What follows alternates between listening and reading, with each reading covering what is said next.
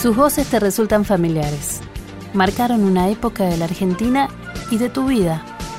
Hicieron historia, pero sobre todo te acompañaron a lo largo de los años. Son próceres detrás del micrófono, esa voz amiga que estuvo siempre. Son vidas de radio.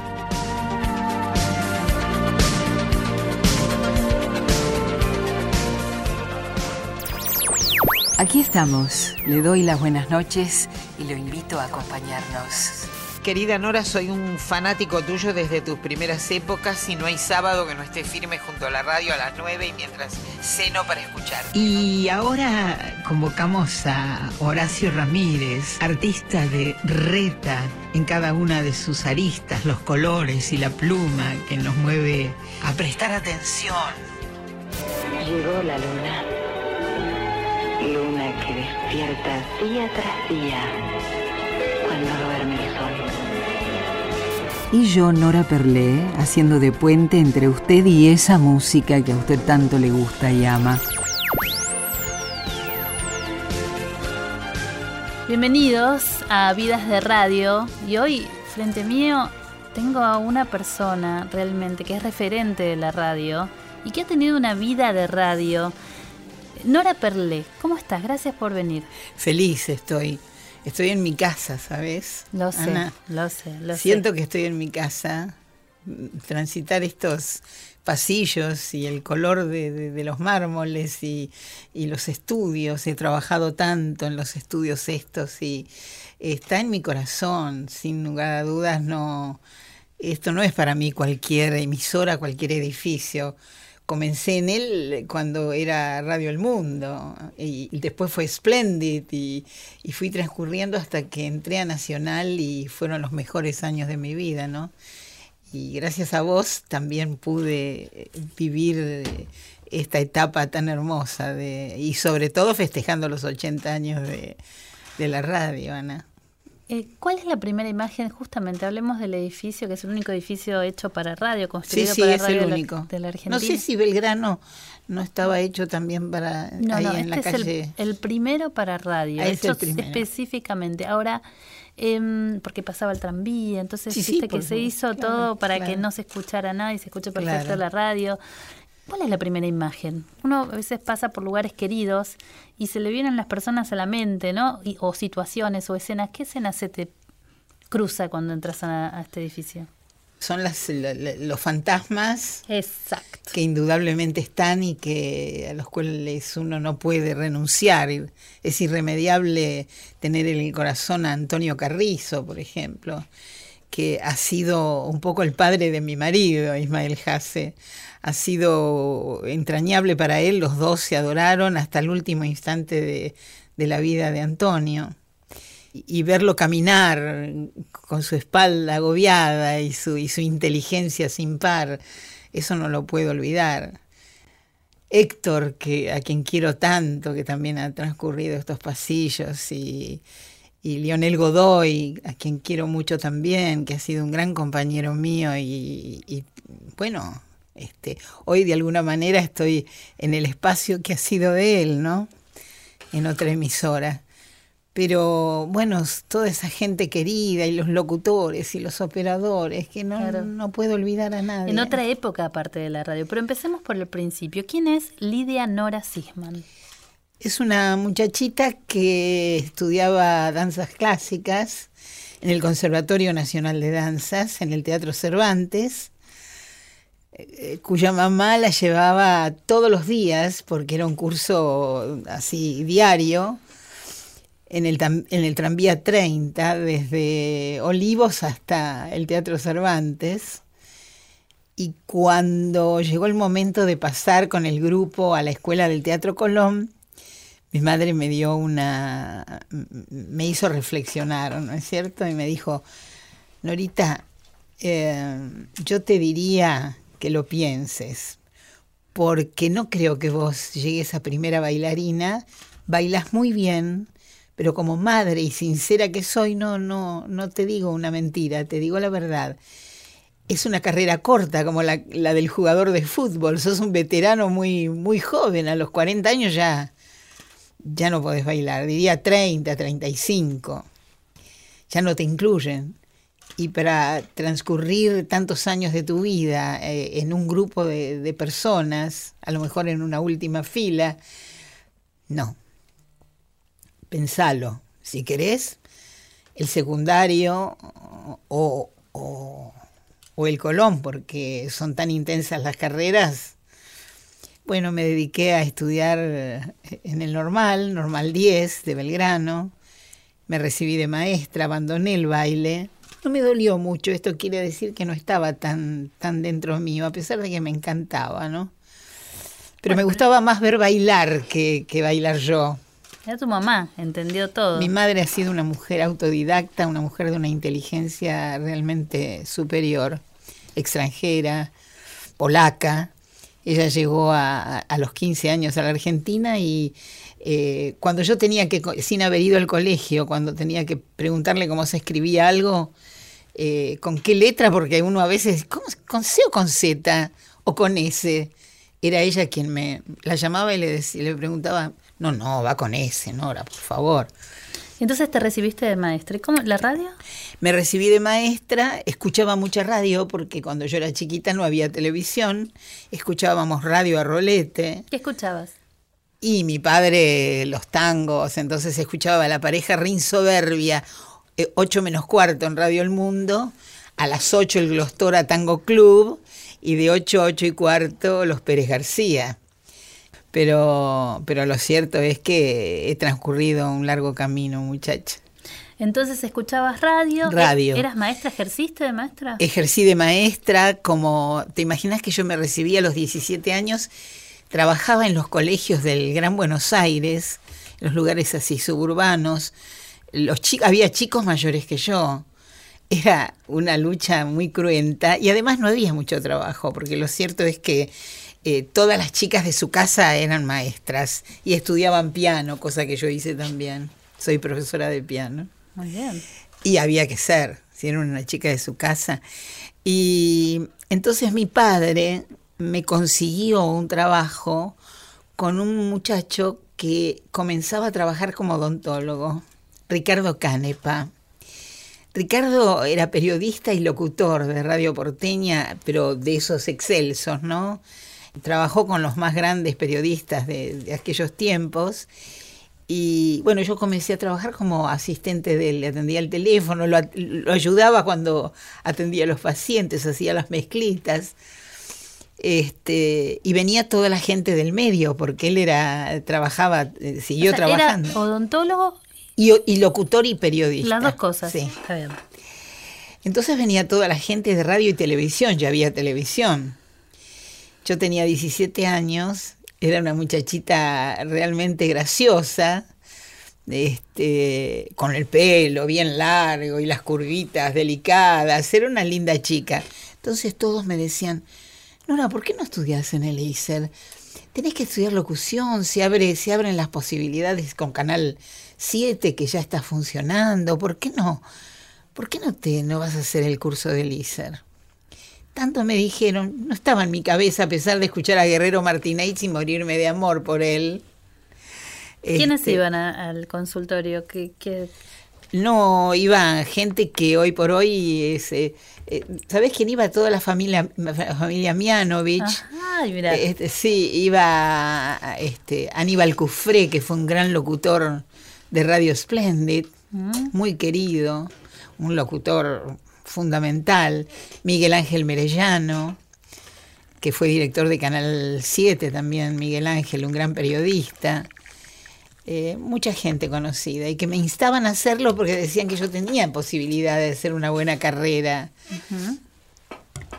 Y fui a averiguar y me anoté y hice el curso y me recibí y, y comencé a trabajar inmediatamente. Ahora sí. ¿Cuándo entraste por primera vez a una radio y dijiste, wow, llegué acá, Sí, frente a un micrófono? fui a la radio de menor, digamos, nivel, eh, paquete, a Radio del Pueblo. Bien. Maida era el director, el, el, canta- el cantor de tangos. Ujú. Maida era el director eh, general de, de la radio. Estaba justamente Lionel Godoy como locutor de turno y yo comencé como locutora de turno, eh, haciendo las siete u ocho horas correspondientes. Todas las chicas eran así eh, fuertes, gritaban, hablaban, vendían, ellas vendían la publicidad a los gritos. Y yo entré como un pajarito. Yo parecía la- las, las salchichitas, viste, de la publicidad, hablaba como un pajarito. Sin graves, absolutamente no existían los graves para mí. Eran todos agudos. Entonces hablaba despacito, buscando colocar la voz. Me recibí junto a Betty Elizalde y Nucha Mengual, las tres. Qué generaciones. Empezamos a trabajar de inmediato las tres, pero así saltamos, porque dimos una vuelta de tuerca a la radio. Fuimos transición las tres. Nos llamaban las ratoneras de la radio. Ratoneras. ¿Pero ¿Te fue así como casual o, o directamente... No, no, comencé a trabajar en radio. No, no, digo casual esto de que sean las ratoneras, porque sí, era así. Esta cosa de hablar desde otro lugar, con otros tonos, sin gritar. No, no, nosotras no inventábamos nada, hablábamos como éramos. Yo hablo así cuando hago el programa, Claro. cada uno de los programas que hago, hablo del mismo modo que lo estoy haciendo con vos o cuando, cuando dialogamos en algún, en algún, eh, algún área de, que no tiene que ver con el micrófono. Pero era distinto. Ustedes marcaron. Éramos algo. suaves para hablar simplemente. Y yo tengo una anécdota muy graciosa, si te interesa que Por te la cuente. Yo trabajaba en Radio Libertad, que después fue Radio del Plata, de Romay, de Alejandro. Romay. Y hacía un programa que se llamaba Adán Vega, porque iba dirigido a los hombres, Adán. Y le pusieron Vega por, por la sastrería que ya no existe, como si fuese el apellido, Adán Vega. Tenía libreto, no había improvisación en ese momento. ¿Quién escribía el libreto? Distintas personas que, que en ese O sea, momento... no te podías salir del libreto. Sí podía, no, no era tan estricto. Ah. Pero eran lindos libretos, elegían gente que escribía bien y apropiado para mi estilo. Entonces le llega una carta a Alejandro Romay diciendo, de la Liga de Madres de Familia, la señora Nora Perlé debe ser expulsada de la radio por ser un mal ejemplo para la juventud. ¿Por qué? Esto de ratoneras estaba considerado. ¿Te imaginas la ingenuidad que yo tenía en ese momento? Te estoy hablando de hace 58 años atrás, 56, suponte, años atrás. Lo que hacía era hablar suavecito, sin, sin exabruptos. Y, ratoneabas. y ratoneaba, me dejaban ramos de flores anónimos y me llamaba un capitán, no había en, este, en ese momento mails y esas cosas, me llamaban por teléfono y me dejaban dicho, yo soy el capitán de un barco eh, argentino que, que, que navega en aguas brasileñas y la- todo, todo el equipo, todos los tripulantes la escuchamos y morimos de amor por usted. Y un día me llamó a mi casa. Yo ya estaba casada, tenía una niña, dos niñas. No, en ese momento sí, dos niñas ya. Recién nacida la nena, más, más grande, más chiquita. Y me dijo, este, señora, perdone que la moleste, yo soy el capitán del barco que, que le escribe siempre, que la llama. Eh, quería invitarla a cenar, conseguí su teléfono, le pido disculpas. Bueno, eso, esa es una pavada. ¿Y tu Yo le dije, marido? vea, yo estoy con ruleros, con crema en la cara y limpiando la cola de mi nena, que es chiquitita, porque la está- le estaba cambiando los pañales. Perdón que le, que le baje de un piedrazo. Esa fue la historia, o sea, enamorabas. Pero justamente llega la carta de la Liga de Madres de Familia. Pasan muchos años. Romay no son nada, me imagino. No, pasan muchos años y, vos sabés que el Santa Clara de Asís, el premio Santa Clara de Asís, lo otorga la Liga de Madres de Familia. Me convocan porque me dan el premio. Yo no me animé a contarlo en esa primera entrega. Pasan dos o tres años y me dan otro Santa Clara.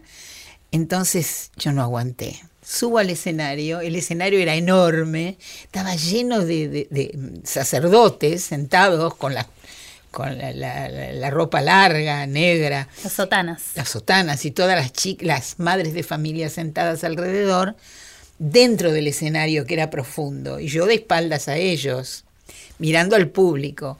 Entonces dije, me voy a sacar el gusto. Soy terrible en ese sentido, un peligro. Yo, digo, yo les voy a contar una historia. Pasó esto, esto y esto con Alejandro Romá y Tata, no lo voy a volver a contar. Y aquí me tienes, la Liga de Madres de Familias, el segundo Santa Clara que me entrega. Y se tiraban por el suelo de la risa, porque lógicamente todo el mundo se ayornó. Hablando de eso, del ayornamiento, ¿cuánto cambió esa radio, no? En donde solo por hablar de la manera que hablaba suavecito, ratoneaba si la Liga de Madres de Familia eh, me enviaba una carta. Ahora en donde es mucho más informal la radio, ¿no? Se dicen hasta malas palabras. A lo que no adhiero, Anita. No adhiero porque, porque es una decisión propia y porque no soy así. Eh, yo creo que eh, tiene un poco de humor esto de la mala palabra y yo creo que se nace humorista. No te puedes inventar humorista si no lo sos.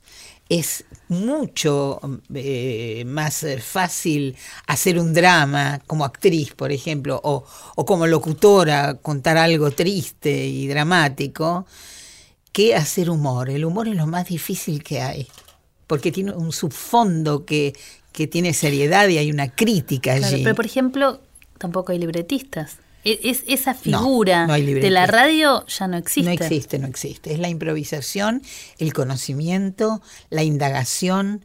Yo no soy la que era. Dispongo de los graves que me dieron los años y que agradezco muchísimo. Y porque embelleció lo, lo- lo que era muy infantil en un comienzo.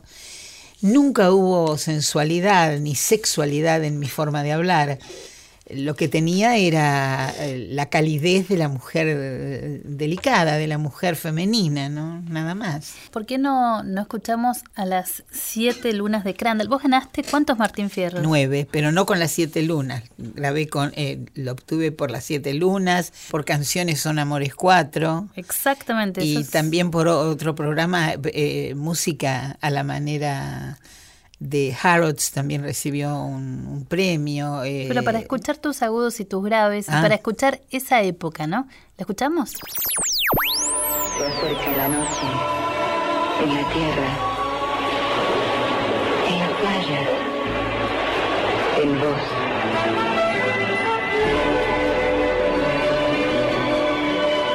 Llega, llegó la luna,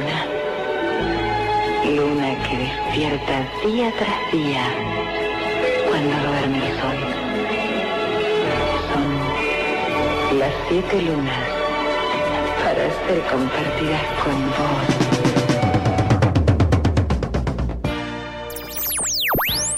Te das cuenta que no hay sensualidad ni sexualidad en esto, es calidez, es una mujer cálida que habla suavemente. Para ver, si acá, a ver, Hay hombres. si hay hombres. ¿Ratonea o no? Ratonea, dicen. Todos mueven la cabeza Bueno, y es que al hombre le gusta la mujer femenina, Mm. la geisha, ¿o no?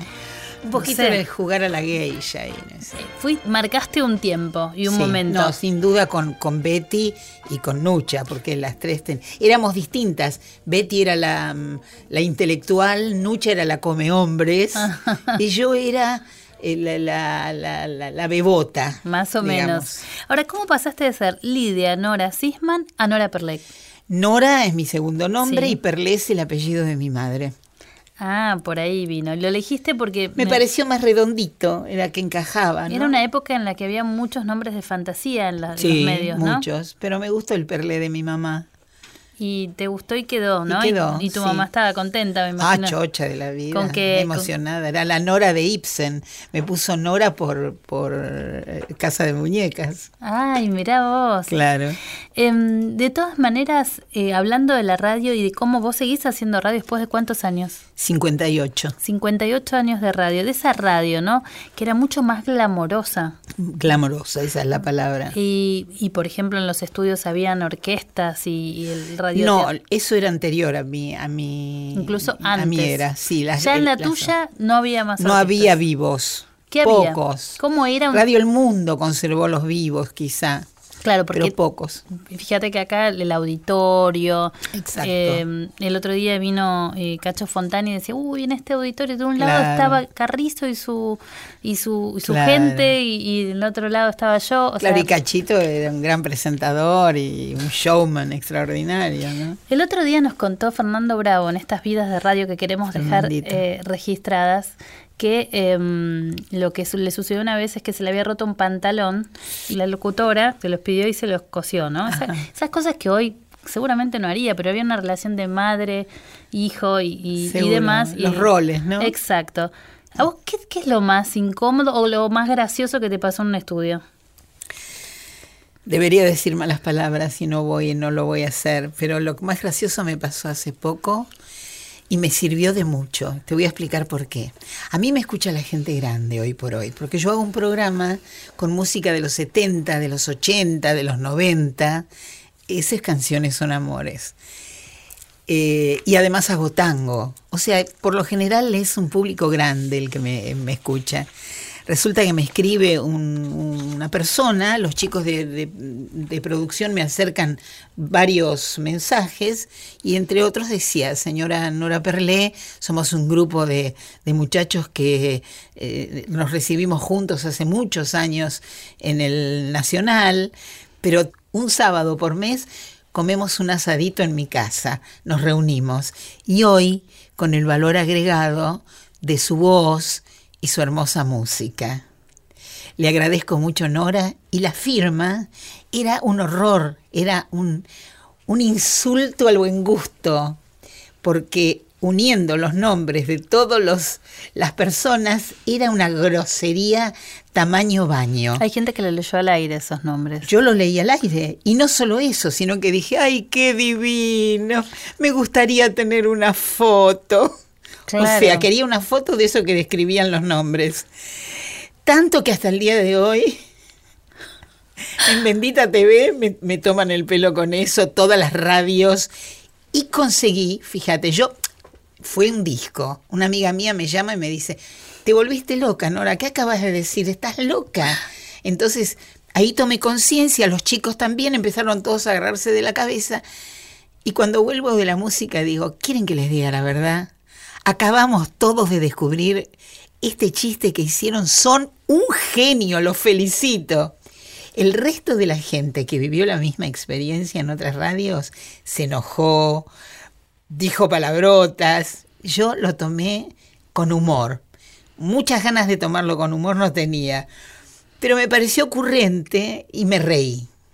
Y eso provocó que toda la gente joven que luego me escuchó en los programas juveniles me conocieran Qué bueno. y se sumaran a mi, a mi trabajo, porque me llaman, me escriben, me dicen, estoy aprendiendo mucho con vos, de lo Qué que no, de las raíces de la música que Caímos, hacemos. caímos todos en esa. ¿eh? Hay muchas, hay muchos Sí. nombres dando vueltas que después cuando lo Es lees grosso, el mensaje de tal y decís, ay, Es grosso, Ana, es muy duro, porque vos estás en el aire, estás en vivo, no decís palabrotas. eh, eh, bueno, pero duro. igual del otro lado me parece que la gente sabe que, que no... Ay, no podían creerlo, mi amiga no podía creerlo, Nora, te volviste loca. ¿Cómo cambió eso? A ver, ¿cómo era la, la comunicación del oyente? ¿Cómo cambió tan rápido, no? Esto de... No fue tan rápido, es larga historia, porque ten en cuenta, cuando yo me recibí, ya venían siendo de cuello duro, no se podía reír, el, el silencio era un bache, hoy el silencio está lleno de palabras. Yo me tomo todos los silencios que quiero en mi programa al leer un poema, al, decir cuál es el título de un tema, solo para pensarlo y disfrutarlo y transmitir la emoción al escuchador. Francamente te digo, ha cambiado mucho. Eh, No se podía uno reír, hoy uno se ríe, hace bromas. eh, Es más descontracturada esa radio. Totalmente, es, una, es un estado libre totalmente. Y, y lo que sí debo agradecer, que tengo esa particularidad, adapto, me adapto a las circunstancias y a los tiempos que pasan. Eso hace que trabaje y más de lo que he trabajado en mi vida e, en una sola época, ¿no? Con una intensidad tremenda. La verdad es que estamos hablando con Nora Perlé, una referente de la radio, en este programa que se llama Vidas de Radio, y que lo que pretende es registrar justamente estos testimonios de un soporte, de un medio al que queremos tanto y al que amamos tanto, porque a la radio se la ama, ¿no? Yo siempre digo, yo empecé en gráfica, ahora la radio me enamoró. No, no te vas más, ¿eh? Exactamente. Yo te lo auguro, Ana, no te vas más no sé cómo describirlo, pero es como una droga. ¿eh? Es un es un amor. Prefiero que sea un amor antes que una eh, droga. bueno, lo que quieras. Pero es una droga saludable, de esas que te recomiendan los médicos. Una buena copa de vino, por ejemplo. Ahí está, un vinito bueno. En un ratito volvemos con más, mm, más de la vida, contando más de la vida y cómo era la radio y cómo es hoy la vida para Nora Perlet. Soy Héctor Larrea. Yo conozco dos Nora Perlé en una, absolutamente identificadas.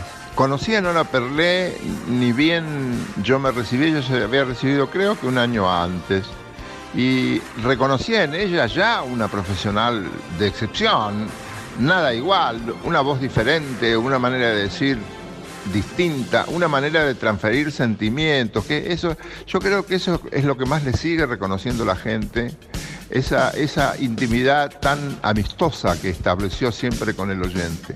Una es la Nora Perlé de, la charla tomando un café, excepcional amiga, excepcional compañera de trabajo. Y la otra, que se une definitivamente en una, es la locutora de excepción, diferente, distinta, única. Nora Perlé, sos eso, mi querida, única. Única. Hola Nora, soy Fanny Mandelbaum. No sé si te lo dije cuando viniste al programa, pero vos y Betty Lizalde fueron mis referentes en la radio. Y en cuanto a los hombres, fíjate vos lo que son las cosas.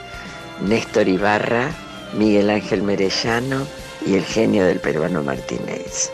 Yo soñaba con hacer radio, hacer programas nocturnos con boleros y poner voz de Nora Perlé. Sos una genia total y te sigo escuchando. Aunque nunca te llamo, todos los sábados y domingos estoy con vos. Un beso enorme. Vidas de Radio. Por Nacional. Yo solo quiero pegar en la radio. Transmite LRA1 Yo solo quiero pegar en la radio. Vidas de Radio. Con Ana Gershenson.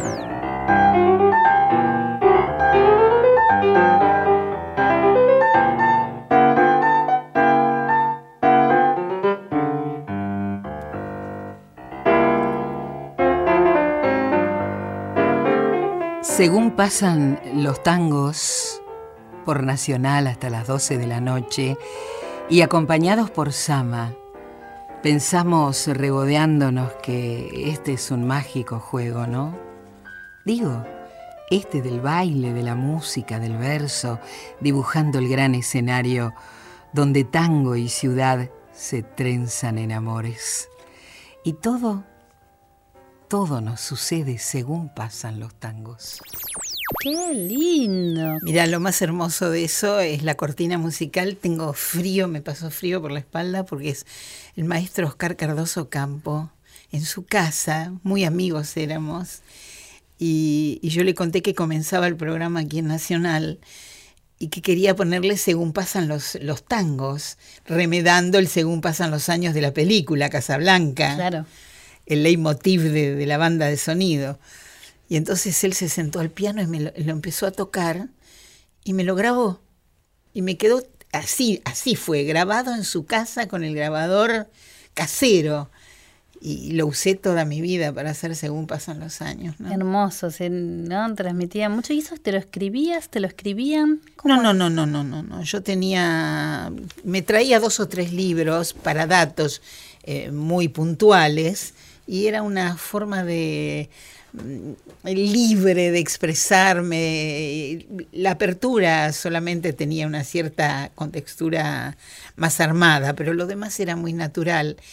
Y cuando fue levantado el programa, había un grabadorcito que tomaba los llamados de, de la gente que, entre otros, el presidente de la nación en ese momento, Menem. ¿Te escuchaba? Sí, Menem me llamó un día y yo dije, bueno, algún tarado amigo mío que me está haciendo la broma. Che, te llama el presidente. Entonces fui en vivo, ¿eh? Y entonces digo, hola, eh, sí, un momentito, señora, le va a hablar el presidente de la nación. Sí, bueno, va, va, va, va, está bien. Hola, Norita. Lo haces igual. Casi me caigo al suelo desmayado. Era el presidente de la nación. Pero te escuchaba. Me dice, ¿sabes qué hago? Me escapo de la casa de gobierno, me subo al auto para escucharte a vos todos los días. Dice, ¿me podés poner como dos extraños? No lo puedo olvidar eso. Es una es un momento fuerte, porque era el presidente de la nación, más allá de ideologías o lo que fuere, ¿no es cierto? Era el presidente de la nación. Qué bárbaro. Y, eso que me acabas de contar, esto que te decía con el oyente, ¿no? De, esos mensajes, de primero llamar por teléfono en línea y ahora que te hablen por el WhatsApp. ¿No? no, no, es maravilloso. A mí me, me llaman, me llaman de Estados Unidos, me llaman de Japón, eh, como la, el horario es desdoblado, ellos están a la mañana cuando yo estoy a la noche haciendo canciones son amores. Me llamaron de Japón de la universidad, donde de una clase de, español y el profesor les hacía escuchar el programa para que vieran la dicción, la claridad con la que yo pronunciaba. Y, como eso, también Corea del Sur y Pensilvania y México. Por eso, ¿cómo, ¿cómo cambió? Es más universal la radio y en este... Sí, estamos muy conectados. Y en esta reconfiguración de los medios, ¿no? Esta cosa de que los diarios de papel se están transformando, viendo cómo hacen en plena crisis en el mundo, no, no solamente en la Argentina. La televisión de aire también está pasando por sus problemas. Seguro. Yo no sé vos, pero yo noto que la radio se está reinventando. Y la radio como, como las personas eh, le ponen el cuerpo a, las problemáticas, a, las emociones, a los sentimientos, a los gustos, a, los, eh, a los rechazos. En fin, uno pone lo que tiene un poco para salvarse. A mí la radio me salva de todo, ¿sabes? ¿Por qué? Y me salva porque ya no soy una niña y podría estar en este momento tejiendo bolillo y podría parecer una señora de la edad que tengo mirando televisión todo el día. En cambio yo de lunes a lunes trabajo sentada frente a mi escritorio con mi computadora, con, eh, con, con mis libros y después vistiéndome para ir a la radio y, y, para acudir a una nota como esta tan hermosa que me estás haciendo, Ana, porque sos muy, muy inteligente y muy encantadora y contenedora. Y todas estas cosas que me pasan, vos decime, ¿qué cosa más hermosa me puede pasar a esta altura de mi vida que autoasistirme económicamente, autoasistirme espiritualmente, eh, intelectualmente, filosóficamente? sin necesidad de que nadie me dé una mano, solamente el ámbito que me sostiene y me contiene y vos vas y, te autosostenés, pero a la vez te conectás con tanta gente impensada. Ah, bueno, eso desde ya. Que eso realmente, ¿no? Es esto de que no sabes quién está. Hoy no sabes quién está del otro lado y podés saberlo incluso con una inmediatez increíble por este feedback que hay todo el tiempo, ¿no? Con el oyente. ¿Qué extrañas o qué traerías de la radio de antes, esa radio glamorosa de la que hablamos, incluso el anterior, con las orquestas o con el libretista y esta cosa mucho más formal donde no se podía reír y no se podía hacer, pero se podían hacer otras cosas. ¿Qué traerías de esa radio y qué llevarías de esta? Y yo, que honestamente, pido disculpas porque me incluyo en esto, ¿no? Yo traería a esos grandes que, que ya no están. Yo traería a Cacho, traería a Antonio Carrizo, un, autodidacta maravilloso, un hombre que dio cátedra de, vida, a quien quiero muchísimo, como si estuviese aquí. Este, traería a Paloma Efron, Blackie, que fue mi, maestra, mi sueño. Eh, no sé, pero creo que si aprovecháramos mejor la radio, eh, podríamos sacarle eh, aquellas cosas que todavía no hemos logrado. Tenemos que trabajar más sobre la radio, yo creo. la naturalidad, la espontaneidad, el, el amor que le tenemos, porque le tenemos amor nosotros los que trabajamos aquí manifestarse así. Y bueno, si hay una palabrota, eh, si alguien sabe decir una palabrota con gracia que lo haga. Vos sabés cómo es Elizabeth Bernassi y quién, quién eh, puede decir esta mujer no sabe lo que hace. Es una grande Totalmente. en lo suyo. Entonces, este, yo creo que lo que hay que hacer es poner gente idónea y como, como te pasa a vos, que sos una mujer selectiva, que sabes armar eh, un elenco de gente que sabe lo que dice, que no comete el error de hablar porque sí. Aquí hay gente de esa. Es una buena radio esta. Bueno, te agradece y la verdad es que eh, lo que prima es eso, eh, es que sea gente de radio y que sea profesional. Bueno, eso es lo que eso es lo único, pero este me gustaría que, que, hubiera más escuchadores en general, en general, la gente se ha aprendido de un, de un televisor eh, que no te brinda, cuando vos ves mucha televisión, te das cuenta que no te queda absolutamente nada. Los propios escuchadores lo dicen el, el misterio que tiene la radio, ese, eh, ese escuchar eh, canciones en otros idiomas, cantando se entiende la gente, no, no importa la lengua, importa lo, que, lo que transmite, lo que la gente siente y la vibración y, y ser ecléctico en la radio, que la gente pueda escuchar todo aquello que le gusta, ahondar en ese tipo de cosas sigue siendo la compañía, ¿no? ¿Viste eh, lo que pasa con la radio, esa voz familiar que escuchás? Sí. ¿No? Esto de, de, de, la radio te acompaña. Es como un amigo, es otra cosa. Mira, yo creo que es la radio es el medio de comunicación más perfecto que hay. Cuando vos tomás un diario, Ana, eh, eh, da trabajo leer un diario, tenerlo en la mano, ensuciártelas, eh, volver a leer para atrás porque no entendiste bien una frase rebuscada, escrita con cierto estilo, a veces no, no tan sencillo. Eh, el televisor es una, con todo el respeto, es una caja boba donde sos espectador, pero no hay una reciprocidad. La radio tiene eso, es la reciprocidad con el escuchador. Por eso yo no digo oyente, digo escuchador porque el que oye procesa aquello que oye y termina escuchando. Ahí, ahí se convierte en un escuchador. El que escucha es el que presta atención. El oyente es el que entra por una, una, orejita y sale por la otra. Yo tengo un gran respeto por el escuchador, el hombre que le ha tomado o la mujer que le han tomado eh, ese sabor a esta ida y vuelta que nos ofrece la radio. Es íntimo, es el mejor medio de comunicación. Y es mentira que está feneciendo, es mentira.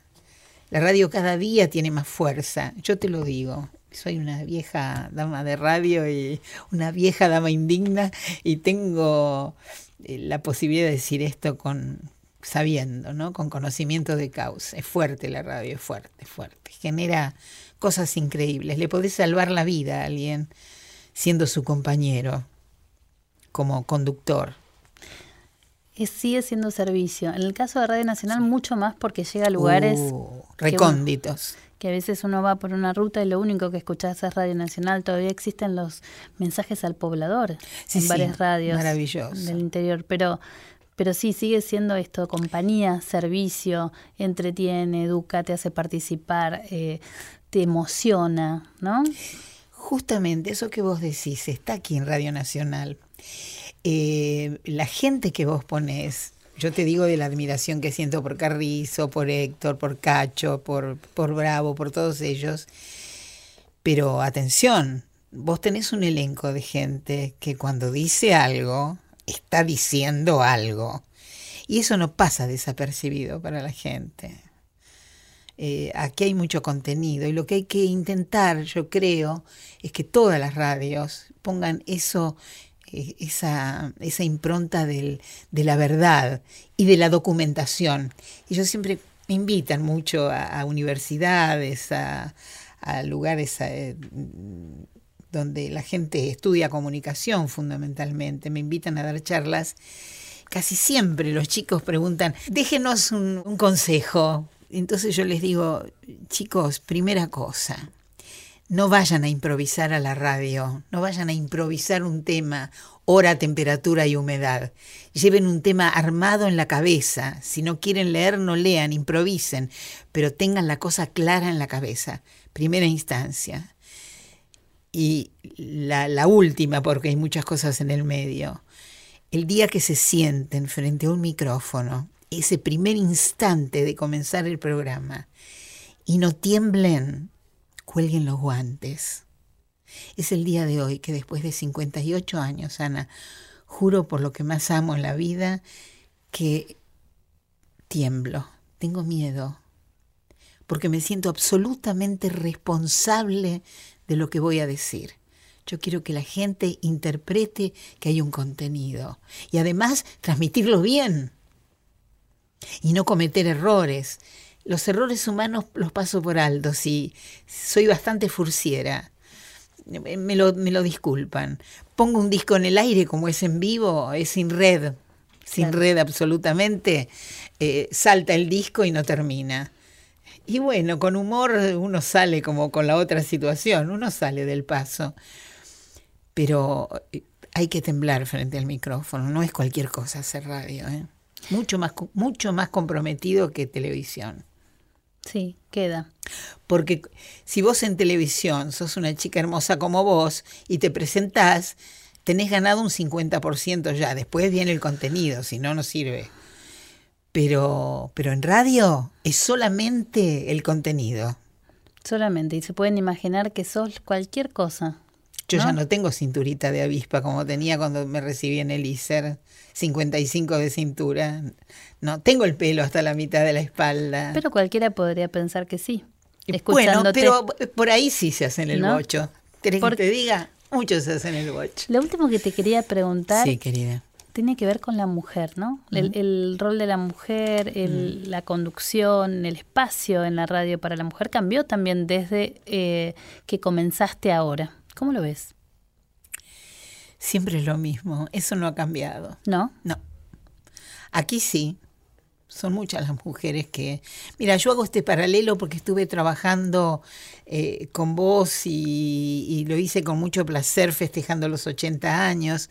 Eh, era pequeño pero contundente lo que hacíamos con Susana. Hermoso. Eh, Era, era, era divino ponerse en contacto con el pasado y yo soy nostálgica por naturaleza, pero salgamos de Radio Nacional por un ratito porque parece que te estoy dorando la píldora y no es cierto. Salgamos de Radio Nacional donde hay muchas mujeres trabajando. En líneas generales, la mujer es la secundona. Es la locutora de, turno que pasa los avisos, da la hora, la temperatura y la humedad. O hace algún comentario si el conductor está lleno de mediocres haciendo radio. Señores, perdonen los muchachos que están aquí, pero está lleno de mediocres trabajando. Mujeres mediocres no hay en el aire de la radio. Tenés que haber demostrado que sos algo, que tenés algo para dar. A nosotras no nos dan la chance de ser, eh, de ser mediocres. ¿eh? Y consecutivamente está el dinero, el dinero eh, eh, que te pagan, el, espacio que te dan, la importancia que te brindan y, y la fotografía que te sacan o la nota que te hacen. Hemos ganado bastante en los últimos tiempos. Yo no soy feminista, ¿eh? para nada, al contrario, soy bastante machista. Bien, eh, por la edad soy bastante... mi madre me metió tantas cosas en la cabeza a fuego que, que realmente me quedó. Es difícil cuando uno se cría en eso sacarse ciertas ideas. Eh, yo soy medio ya, pero creo que las mujeres tenemos más derechos de los que nos dan. Hoy por hoy, eh, te lo digo, a pesar de haber ganado mucho terreno. En la radio, totalmente. radio. Todavía hay un camino por recorrer, ¿no? Esa es mi convicción. No sé si estoy equivocada, pero No, no, creo que yo creo mucho en, en las mujeres en la radio, Sí. realmente. Tenemos una manera de comunicar, ni mejor Sí. ni peor, pero sí. no, con- pero las vivencias femeninas son muy importantes. Nosotros tenemos mucho acumulado, ¿sabes? Tenemos bagajes muy acumulados y poco expresados. Y yo creo que es nuestro momento. Sí, estamos viviendo un momento, si se quiere, bisagra, ¿no? Con respecto... Sí, yo creo que es bisagra, como aquella bisagra que tuvimos eh, Betty, Nucha y yo, ¿eh? Creo que es esa bisagra. Dios quiera sea así. Nora, realmente te agradezco tanto este testimonio, porque a todos los amantes de la radio, los escuchadores, ¿no? Eh, seguramente les va a encantar que hayas compartido todas tus historias y, y realmente es un aporte que para nosotros es, es, muy importante en estas vidas de radio, ¿no? Contar cómo fue la radio anteriormente, mm, qué se avanzó, qué sigue siendo todavía la radio, ¿no? Esta cuestión de la compañía, eh, seguís ratoneando a mucha honra. Bueno, me encanta ratonear. en el fondo me encanta ratonear. Y eso es más... Mm, eso es, muy femenino. Es muy femenino. Y realmente me gustaría terminar con lo que dijiste. Vos te sentaste y dijiste, esta es mi casa. Sí, sí, sí, sí. Juro que en esto no, no he agregado ni un punto ni una señal de más. Esta es realmente mi casa. Desde la puerta me, me conmueve entrar. Y como no lo hago muy seguido, Em, se exacerba más eso, ¿no? Yo, yo la adoro esta casa, Anita, la adoro. Y la radio para vos, para terminar, es tiene tuvo pasado pero tiene mucho futuro y en eso coincidimos plenamente, ¿no? Relativamente, tengo un futuro eh, menor ya. No, no, digo la radio como Vos decís la radio como institución. No, todo, la radio siempre va a existir. Es como los que dicen que el tango está muriendo. No, no, el tango no está muriendo. Todos los chicos de escuela de música se enamoran del tango y hay mucha gente joven trabajando con el tango, gente que yo apoyo muchísimo, muchísimo, porque lo hacen muy bien y tienen mucho amor y han descubierto esa cosa mágica que tiene el tango que describe tan entrañablemente al porteño, ¿no es cierto? Y no hay que ser porteño para gustarle el tango. Es, es internacional hoy. ¿Qué le dirías a, a tus escuchadores que te vienen siguiendo desde que los ratoneabas, en las que los ratoneabas hasta ahora que los seguís ratoneando, o que, o que sos su compañía, ¿no? Aquellos que te siguen desde siempre, ¿qué les dirías?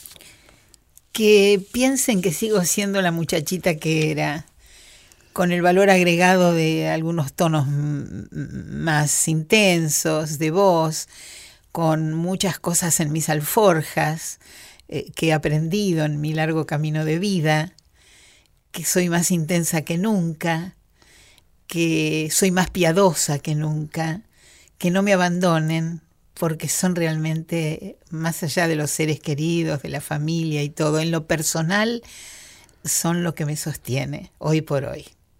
Escuchadores y escuchadoras, gracias Nora Perlé por haber estado en Vidas de Radio.